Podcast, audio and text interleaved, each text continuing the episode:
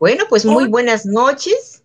Bienvenidos todos a esta celebración del Día del Libro en lo que somos salas inclusivas, conformadas en, en primeramente por Sofía Chiquets, que nos capitanea, eh, junto con Valeria Fábrigas y, una servidora, y ahora con eh, la bienvenida que le damos a Verónica López, le damos también la bienvenida a Andrea Chiquets y a Paola, ¿Paola qué, perdón? Y a Paola. Y bueno, y en un momentito, esta Sofía Chiquets nos va a explicar qué son salas inclusivas. Adelante, Sofía. Estoy muy contenta de poder hablar con todos ustedes y estar reunidas el día de hoy para poder hablar de dos cosas importantes. Una es celebrar el Día del Libro y nosotras como mediadoras. Pues si quieren, este, mientras continúo yo pues nosotros somos Salas Inclusivas, pertenecemos al Programa Nacional de Salas de Lectura y Salas Inclusivas es una vocación más de este programa en la que mediadores y mediadores con discapacidad hacemos actividades para conocer más a nuestro público que en algunas ocasiones tienen también algunas, alguna discapacidad para tener mejor empatía con ellos, saber cómo tratarlos y de alguna manera aprender todos de todos. Nos da mucho gusto que el día de hoy se están integrando otras personas y les damos la más cordial bienvenida. Una de nuestras prácticas que hacemos es el círculo lector. El círculo lector eh, se lee un libro cada mes y vamos comentando al respecto eh, sobre lo que vamos aprendiendo de ese libro, novela, cuento o texto. Y entonces eh, nos vamos retroalimentando y vamos conociendo más cada discapacidad. Sofía, listo. Adelante. Ya, ya, te escuchamos. Ok. Bien. Este, estoy muy contenta de poderles hablar de lo que ha sido Lecturas con Sentido. Lecturas con sentido se trataba de leer libros cuya temática fuera la discapacidad o que alguno de los personajes tuvieran alguna discapacidad. Fue maravilloso poder hacer este recuento de libros. Nosotros empezamos con el libro Todos, significa todos, de Alicia Molina, donde hablaba de la discapacidad, de los derechos de las personas con discapacidad y por qué merecemos un lugar dentro de la sociedad. Después empezamos a leer em, El grito de la gaviota de, de Manuela Borit, de una francesa que era sorda y que logró que la lengua de señas francesas fuera este, denominada la segunda lengua oficial en Francia. Seguimos con este, No creas lo que tus ojos te dicen de Javier Betanzos, donde hablamos, donde se hablaba sobre la parálisis cerebral ahí tuvimos la grandiosa suerte de que el autor conviviera con nosotras. Seguimos después con este, el curioso incidente del perro a la medianoche de, este, ay, se me fue el nombre, si me lo recuerdan por ahí. De Marjadón. De Marjadón, sí, en el que se trataba sobre, espérenme, el en el que se trataba temas muy importantes, sobre todo viendo el crecer de una persona con una discapacidad y cómo lograba entender su mundo. Continuamos después con A Ciegas en Manhattan de Nuria del SAS. Esta fue una experiencia maravillosa porque Nuria es la primera periodista española ciega en estar al frente de un programa televisivo. Duramos dos meses leyendo esto. Actualmente estamos con Martes con mi viejo profesor que habla de la esclerosis lateral amiotrófica. Y ha sido una experiencia maravillosa hacer este recorrido por todas, por todo este universo de las lecturas inclusivas. Nosotros queremos luchar por normalizar la diversidad y es este proyecto tan maravilloso que tenemos en las manos.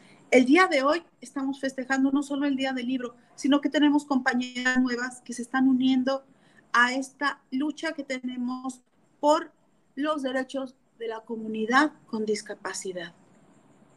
Nosotras tres, las fundadoras del proyecto, somos mujeres con discapacidad. Ellas están abriéndose a este mundo y apoyándonos, por lo cual estoy profundamente agradecida por ello y les vuelvo a agradecer el gesto de que estén con nosotras. Yo quisiera también que habláramos un poco lo que desató eso en nosotras. ¿Qué me podrías decir, Leti? Pues como les decía anteriormente, esto desata un interés también por comprender a otras discapacidades diferentes a las nuestras, tener más empatía por otras personas, eh, cómo tratar a las personas que llegan a nuestra sala de lectura o simplemente que convivimos con ellas porque son nuestros vecinos de la cuadra o nos los encontramos en la calle o en el súper o en algún lugar y tenemos que que dirigirnos a ellas con respeto y con, con, amabilidad, ¿no? Ahí, pues a veces por la ignorancia, a veces uno, pues, o se hace disimulado como que no ve, o se les quedan mirando, o no actúa uno correctamente. Entonces, todo esto que hemos estado aprendiendo nos ha llevado a, a beneficiarnos de esa manera, a crecer también de esa manera. Así es, Sofía. En todos estos libros, nosotros vimos el manejo que tenían los diferentes autores para tratar la discapacidad. A mí me llamó mucho la atención que el libro de Javier Martín Betanzos, No creas lo que tus ojos te dicen, es el fruto de un profesor de una escuela especial donde se dio cuenta de cómo manejar la parálisis cerebral, que es un tema que tenemos muy cercano a nosotras. Cómo nos muestra en este libro a un joven perdón, que empieza desde niño la historia hasta que se hace un hombre hecho y derecho.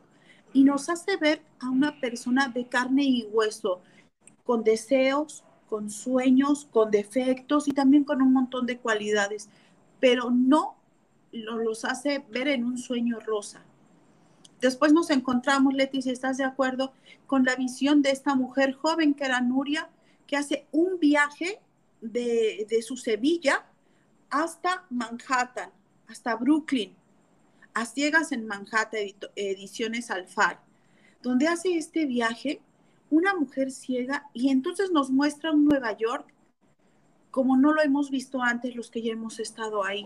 Un Nueva York que se siente, que se huele y que nos hace sentir muy vívido, pero sobre todo que en las líneas llegamos a olvidar que es una mujer ciega. Y entonces empezamos a verlo bajo su mirada, bajo esta mirada que no ve, ¿no? Entonces, creo que este tipo de lecturas inclusivas nos hace aquilatar la realidad de otra manera, tengamos o no tengamos la misma discapacidad. Y lo pone sobre el mapa, que yo creo que era una de las cuestiones más importantes para nosotras en esta cruzada que tenemos por la inclusión, la normalización de la diversidad, que no me voy a cansar de decirlo. También hubo algunas otras cosas que a mí me hubiera gustado cambiar. El manejo, por ejemplo, que vimos en el curioso incidente del perro a, la medianoche. La manera en que un chico con discapacidad tiene que pelear por ser escuchado y ser tomado en cuenta. Lo difícil que todavía que son una sociedad tan avanzada como la australiana, diferente a México, y de qué manera tienen que luchar. Y me pongo en los pies de mi México querido, donde todavía estamos a años luz de eso cosa que veremos muy pronto reflejada en las actividades del 3 de diciembre, 3 de diciembre en la Ciudad de México y en toda la República Mexicana respecto al Día Mundial de la Discapacidad. Pero sigamos hablando de inclusión y sigamos hablando de, estos, de este recorrido maravilloso que hicimos con los libros. Y de repente nos encontramos con martes, con mi viejo profesor eh, de, este, de Mitch Albon, donde vemos dos puntos que son importantes. No es casualidad que un porcentaje muy grande de las mediadoras seamos también docentes. No es casualidad. Este, creo que tiene que ver con la vocación de darse, de compartirse, tal como lo hace una mediadora. Puedo equivocarme, pero yo así lo veo, creo que tiene mucho que ver con eso. También tiene que ver con que un porcentaje de las mediadoras, aparte, son escritoras o son poetas, el corazón sensible, ¿no? O vaya, es, como yo lo interpreto. Yo no sé si tengas algo que destacar a este respecto, alguna de ustedes. Pues a mí me, gustaría escuchar a, a, Paola o a Verónica, a ver qué es lo que opinan al respecto.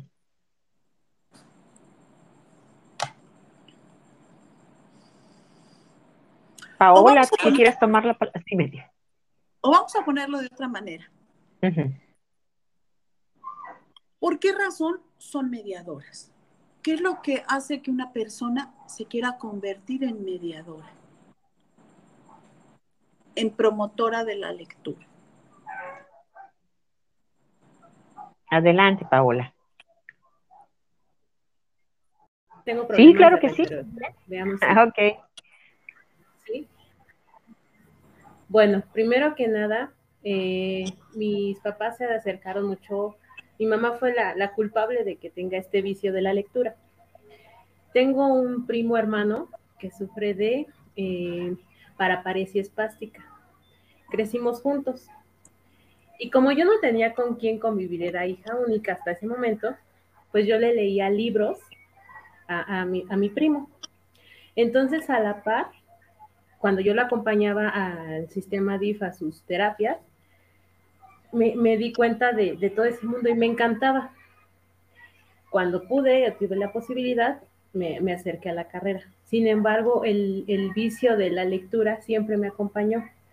Entonces, en las tardes de servicio en el CRE, pues cuando yo tenía descanso, me sentaba en la sala de espera y me ponía a hojear mi libro. A veces los niños se acercaban y empezaba a leerles en voz alta a los, a los pacientes en espera. Entonces como que ahí se me, se me prendió el foco y dije, pues ellos también tienen esa, esa curiosidad. Y a veces cuando estaba con, ahora con mis pacientes en, en el departamento, llegan y como tarea les doy la, iniciativa de que los papás al menos en la noche les lean una historia corta o les platiquen las imágenes del libro. Y es tanta la emoción a, veces, a la sesión siguiente cuando me dicen, es que sí me puso atención. Pues sí, todo mundo entiende los libros, todo el mundo entiende las imágenes, los colores, y, poco a poco me di cuenta que estaba haciendo mediación lectora. No había entrado al programa hasta que lo conocí por medio de las redes sociales. Y de hecho, creo que me conecté con Chihuahua, de ellos me mandaron a, Nuevo León, de ellos me mandaron al, este, al, Estado de México y hasta que pude dar, metí la solicitud del año pasado y hasta hoy que, este, hasta este año que inició la convocatoria, pues dije, si ahorita se da, entonces es momento de. Y ya viendo, de hecho, en, este módulo que, hoy contesté la encuesta y escuchando todo lo del diplomado en módulo 1, me, estoy dando cuenta de que lo hacía sin querer o sin que yo supiera todo, como que todos esos pasos, esa curiosidad por la lectura, esas ganas de, de compartirlo, el, no solo el leer, sino el dialogar, qué te pareció la historia, entendiste el este, mensaje o qué opinas de, esta, de este personaje. Y, es como me estoy dando cuenta que, que, que reúno los requisitos, me gusta, me encanta y qué bueno que se compaginan las dos partes. Felicidades. Exacto, muy bien, felicidades Pau, bienvenida, qué gusto que estés con nosotros. Seguramente que vamos a hacer grandes, grandes proyectos, Dios mediante. ¿Está por allí Verónica? ya, a ti, este, Vero, este, Pau, perdón. Vero, ¿estás por allí? ¿Podrías prender tu micrófono para compartirnos algo? No nos escucha, yo creo.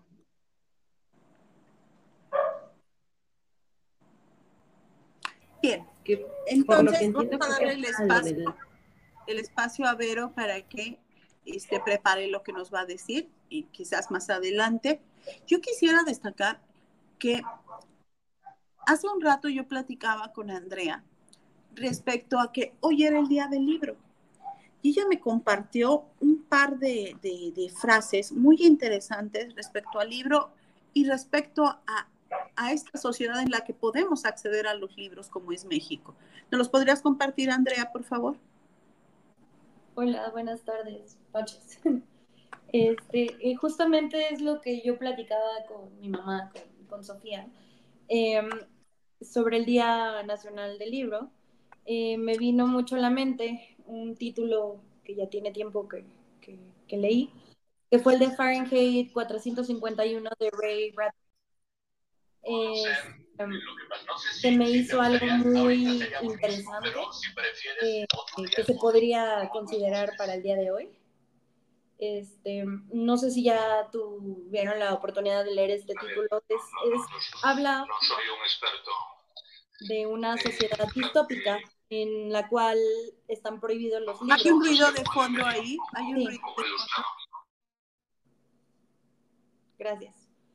Em, en la cual en esta sociedad distópica están los libros prohibidos, ¿no? Existen los bomberos, pero los bomberos no, no son para apagar incendios. De hecho, los bomberos son los que ocasionan los, los incendios cuando alguien tiene un libro. Entonces, em, justamente eh, aprovechando el día de hoy, pues sí quería compartirles em, varias frases o, bueno, pequeños fragmentos del, del, libro que creo que vienen muy ad hoc al día de hoy. Eh, uno de ellos es este. La mayoría de nosotros no podemos salir corriendo por allí, hablando con todo el mundo ni conocer todas las ciudades del mundo, pues carecemos de tiempo, de dinero o de amigos. Lo que usted anda buscando montar en el, está en el mundo, pero el único medio para que una persona corriente vea el 99% de ello está en un libro. No pida garantías y no espere ser salvado por alguna cosa, persona, máquina o biblioteca. Realice su propia labor salvadora y si se ahoga, muera, por lo menos sabiendo que se dirige a la playa. Muchas em, gracias. Sí, creo que este libro es, es, es muy buen libro, te lo recomiendo mucho y creo que, queda mucho con, el tema del día de hoy, ¿no? Del Día Nacional del Libro. Muchas gracias, Andrea. Pero ya estarás en la disposición de podernos hablar.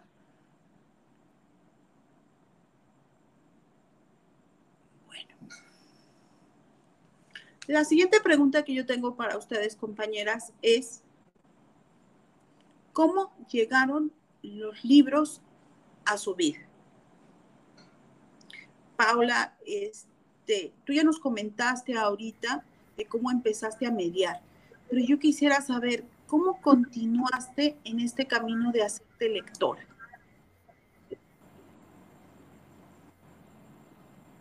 Mm, yo era una niña muy solitaria, era la típica eh, Matadita, Ner y tantos apodos sean similares. Entonces, como que mi refugio, mi escape eran los libros. En ellos me sentía tranquila, me distraía, me enfocaba en, en no enojarme por las críticas o por los comentarios. Y poco a poco fui descubriendo que hablaba mejor, que ya no tenía miedo a exponer un tema, eh, que escribía mejor y que podía sentarme, por ejemplo, en la calle a hablar con un adulto. Para mí fue como un, wow, ya me hacen caso, ya, ya me toman en cuenta. Entonces me, me percaté de que mis compañeros o mis pares no se, pues no les interesaba leer, ellos estaban enfocados en, en otras cosas. Y ahí fue cuando me sentí muy dispareja con ellos. Entonces me dije, pues esto me gusta. Yo no, yo no me siento bien eh, platicando de moda, maquillaje, bolsas, zapatos. Y mi mamá, por premiar mis calificaciones o mi desempeño escolar, me regalaba libros, me compraba libros. Y a veces ya nada más era un canje. Mamá, este, me fue bien en el examen me gustaría que me compraras este libro. Wow, qué maravilla. Entonces ella, pues después ya reclamándome, me dice, es que tienes más libros que ropa, ¿qué te vas a poner o de qué te vas a abrigar si, si solo quieres que te compre libros? Digo, pues es que tú tuviste la culpa, me, me diste ese vicio. Y ahora agradezco que, que fuera una forma de premiarme y, y, que me inculcara eso, que me facilitara el acceso a los libros cosa que ahorita a mi hija lo estoy haciendo, mami, vamos a hacer esto y si terminamos pronto te leo una historia. Entonces a ella también ya le está interesando, se apura a hacer sus cosas y, al, término del día es De hecho, ahorita ya me está diciendo que si le puedo leer ya su libro porque ya es noche y ya se tiene que dormir.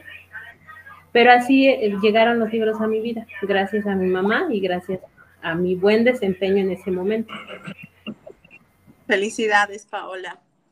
Leti, ¿nos compartes? Sí, claro, pues mi mamá es una gran lectora, dice que a ella le gusta leer desde niña y toda la vida tenía siempre muchos libros, compraba todos los que vendían selecciones del Reader's Digest y este y siempre los veíamos por todos lados en la casa, así que cuando no teníamos que hacer, pues agarrábamos un libro y, y empezábamos a leer, después nos empezó a comprar colecciones de Emilio Salgari, eh, Simba del Marino, Mujercitas, ya después vimos un poco de Mala Hierba, El Viejo y el Mar, y empezamos a, ver más títulos, siempre el Quijote, ¿no? El Quijote siempre lo vi, pero yo creo que en la primera versión, pura letra chiquita y súper enredado, difícil de leer, pero aún así pues le echábamos una ojeada. Eh, veíamos, mi papá le gustaban mucho las revistas de Life, que se usaban en aquella época, que también eran bastante de cultura, y este, una que se llamaba Leyendas de la Colonia, también que le gustaba mucho comprar a mi papá, y ahí conocí el descabezado de Tambo, el Callejón del Beso, eh, la mulata de Córdoba y muchas leyendas más de, de, nuestro México, ¿no?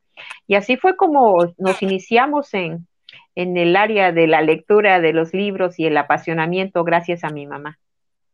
Muchas gracias por compartirlo. Muchas gracias. Muchas gracias. Ahora, este, Verónica, es que no sé si nos está oyendo o su conexión está peor que la de la, de la isla. Quizás. Andrea, ¿nos podrías compartir? Claro, este, bueno, yo desde pequeña tuve mucha cercanía con los libros, bueno, ya vieron cómo es mi mamá de, de lectora. empecé con pues cosas para pequeños como Roald Dahl, Dr. Seuss, ese tipo de cosas, pero realmente en el momento en el que yo eh, me identifiqué como lectora fue en el momento en el que participé en Los Lectores Presentan en la Feria Internacional del Libro de Guadalajara. Em, participé tres veces. La primera vez fue con el libro de Perdona si te llamo amor de Federico Moquia. En lo personal, em, fue algo muy curioso porque cuando yo presenté este libro y conocí a Mokia, yo era todavía muy niña, ni siquiera estaba en la pubertad o en la adolescencia, entonces este título a mí me pareció demasiado cursi, ¿no? Yo decía, bueno, ¿por qué se complican tanto, no? Si se gusta, ¿por qué no están juntos? Eh, decía, ¿qué, qué complicados son los adultos, ¿no? Ya cuando creces, pues te das cuenta, ¿no? Que te dejas llevar por las emociones y shalala.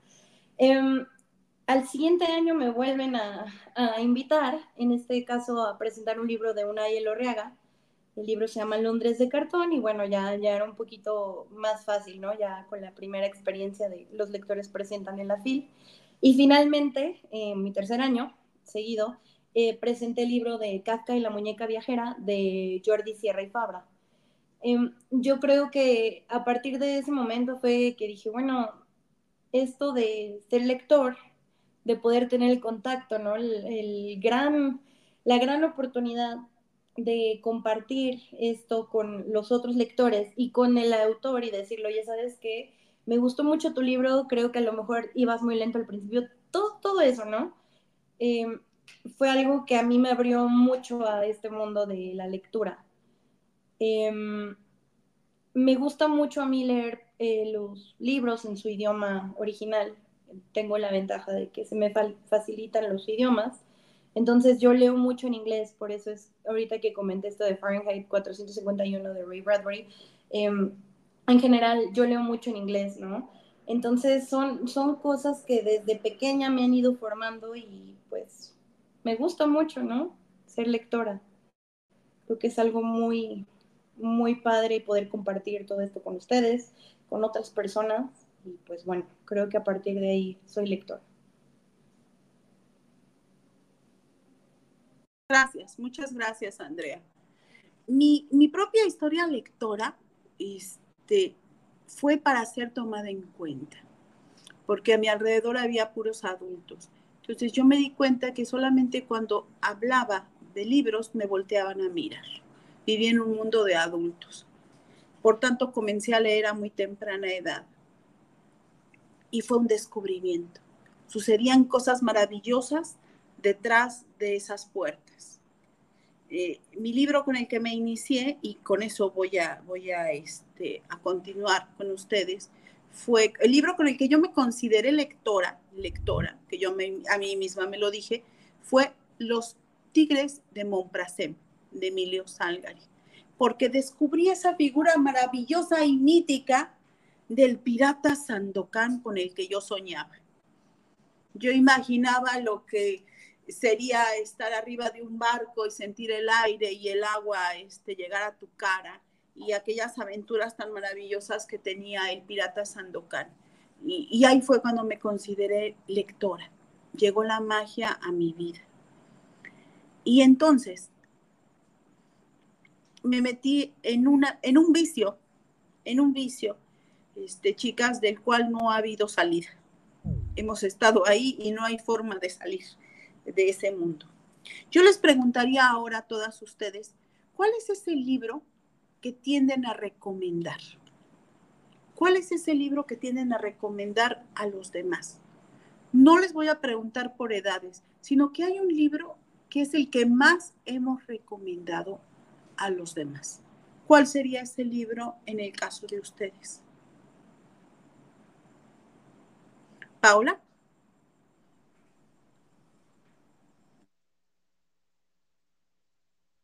Abre tu micrófono, Pau.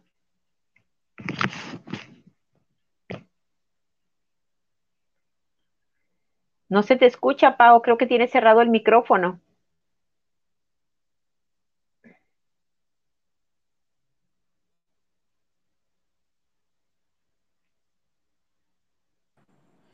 Está teniendo un problemita con el sonido, este, Paola. Yo veo como que tiene su micrófono cerrado sí, sí, sí. Este, Mientras les recomiendo mi... Ah, ¿ya estás? Perfecto, perfecto. Adelante, Paula. ¿Sí? Ok. A ver. Eh, de hecho, el libro que, que más recomiendo es, el, libro de las tierras vírgenes de este, Rudyard Kipling, que es conocido como el libro de la selva se me hace muy interesante porque pues todos nos quedamos con la película, con los personajes, pero en sí la historia del libro nada como siempre, todo cambia, eh, pero más que nada por las enseñanzas que da, cómo lo maneja, cómo es la, la, narrativa, como cuento, mete eh, mete enseñanzas en, como que de la vida y da una explicación acerca de cómo uno tiene que convivir con el entorno y, cómo, cómo, les dan ese pensamiento o esa mentalidad o esas, esos comentarios a los animales, cómo lo ejemplifican con animales para que a veces lo entiendamos. Y de hecho yo siento que la historia es para adultos, no niños o sea, en, sí, de los, la forma de, redactarlo, la enseñanza es más para los adultos que para los niños. Es el que más recomiendo, porque pues nadie más lo conoce como libro, todos como película. Claro. Muchas gracias, muchas gracias. Leti. Bueno, pues a mí me encanta el autor Ramón Iván Suárez Camal. Él tiene más o menos 64 libros él escribe mucho poesía, pero la mayoría es poesía para niños. Y hay una antología que se llama Razones para armar un puente. Y este me fascina este libro porque a mí me gusta la lectura dramatizada, como ustedes saben. Entonces hay varias eh, lecturas que puedo hacer las voces o los sonidos y eso para mí es muy divertido. Inclusive no sé si me darían permiso de leer un cachito aunque sea de uno que se llama Son Playero. ¿Lo puedo leer ahora? Sí, claro. Este se llama Son Playero.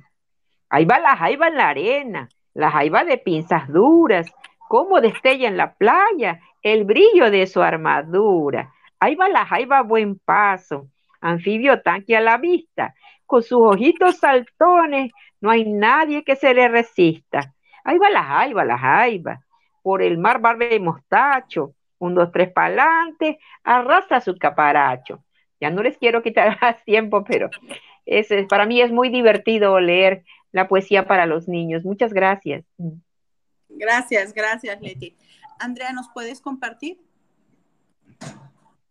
Sí, claro. Eh, bueno, en lo personal, eh, creo que un libro que siempre recomiendo, ya seas niño o adulto, en este caso lo recomiendo que lo leas las veces que sea necesario, es El Principito. Digo, yo sé que a lo mejor puede sonar hasta como un cliché, no, está bien. pero creo que es un libro maravilloso que debemos de leer de vez en cuando, al menos yo cuando me siento un poco cabizbaja, recurro a leerlo porque hay cosas que se nos olvidan de cuando éramos niños y ese libro nos puede servir como una guía de que no perdamos algunas cosas que son importantes ahora que somos adultos y nos dejamos agobiar por cosas tan, pues, que a lo mejor no son tan abrumadoras, pero en su momento las vemos como algo que nos pueden abrumar.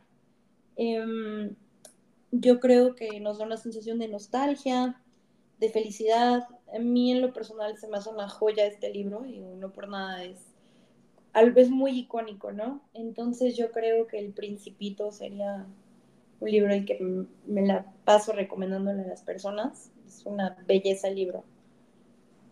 Muchas gracias, Andrea. Bueno, pues yo siempre recomiendo, para hablar de inclusión, Orejas de Mariposa, porque es, es, muy bello, es un libro álbum muy bien hecho, con un lenguaje bastante cuidado y, que creo que, ayuda en, en muchos niveles. Y ya hablando de otros libros, pues mi propuesta siempre ha sido hablar de Ítalo Calvino. Ítalo Calvino, un autor del que no se habla mucho, pero es, es realmente increíble de la manera en que escribe. Me gusta mucho El varón rampante. El varón rampante me encanta, obviamente el varón de mediado, etcétera, etcétera, pero exactamente el varón rampante me parece una lectura bastante interesante, muy adictiva, te, mete en ella. Pero finalmente, y para recordar lo que estamos celebrando hoy, cualquier libro, una vez que lo hables, una vez que lo abres, te lleva a otros mundos.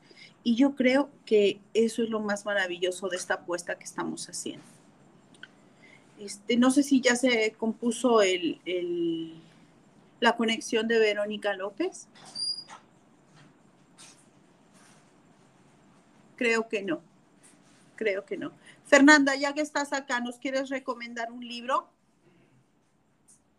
Esto es sorpresa porque no esperaba que iba a participar. Ah, muchas gracias. Bueno, en este día del libro yo les recomendaría mucho todas las poesías de Sor Juana porque también es su cumpleaños, entonces para celebrárselo y porque pues es muy bello todo lo que escribe Sor Juana. Muchas gracias, Fer creo que esto, esto es muy importante lo que nos está diciendo este, ahorita Fer, la décima musa. Por eso estamos celebrando el Día del Libro Nacional, las salas inclusivas. Les agradezco haber estado con nosotros, a todos los que nos van a estar escuchando en el podcast, que, lo pueden este, escuchar en Anchor FM y lo pueden escuchar también en Spotify. También pueden ver las ligas en todas nuestras redes sociales y próximamente van a ver la presentación de las nuevas, nuevas este, integrantes de salas inclusivas con su nombre, el logo de su sala y hablar un poquito de sus salas para también darles difusión. Les agradezco mucho. Nos vemos en la grabación del podcast el próximo miércoles para seguir hablando de martes con mi viejo profesor y de la esclerosis lateral amiotrófica. Muchas gracias, Andrea. Muchas gracias, Fer. Este, Leti. Noches. y Verónica. Que estén muy bien. Hola, ah, perdón. Buenas noches. Es que eh, me parece que Verónica también comentó algo aquí en el chat. A ver, ¿nos puedes leer? Mm, ah, ya. Muy bien, dice, eh, estará en escucha porque se encuentra, bueno, estaba en escucha porque se encuentra en el Estado de México, en el encuentro del Estado de México. Eh, bueno, dice, mi acercamiento a la lectura fue a través de la narración oral de mi amada abuela. En mi hogar en ese tiempo no tuvimos el poder adquisitivo para libros, sin embargo todos teníamos la capacidad de recrear espacios en diversos tiempos. Muchas gracias, Mi acercamiento a la lectura fue, considero, a través de la narración, fue a través de la narración oral de mi amada abuela, En mi infancia no hubo la posibilidad económica para la adquisición de libros. Sin embargo, en la escuela primaria, mi mejor amiga y hermana, por elecciones, Maribel, mujerón con la capacidad de percibir sin ver, compartió conmigo mi libro favorito, El Principito. Mi amor por la mediación fue una necesidad sin explicación. Muchas gracias, muchas gracias, qué bonito. Gracias por compartirnos los este Vero. Muchas gracias por haber leído eso. Siempre atenta a todo lo que pasa aquí este, en el chat fair. Muchas gracias por estar aquí. Yo me despido desde la bella este, República de Cuba hasta México con todo mi cariño. Muchas gracias y nos vemos pronto en salas inclusivas. Muchas gracias. Normalizar la diversidad. Gracias.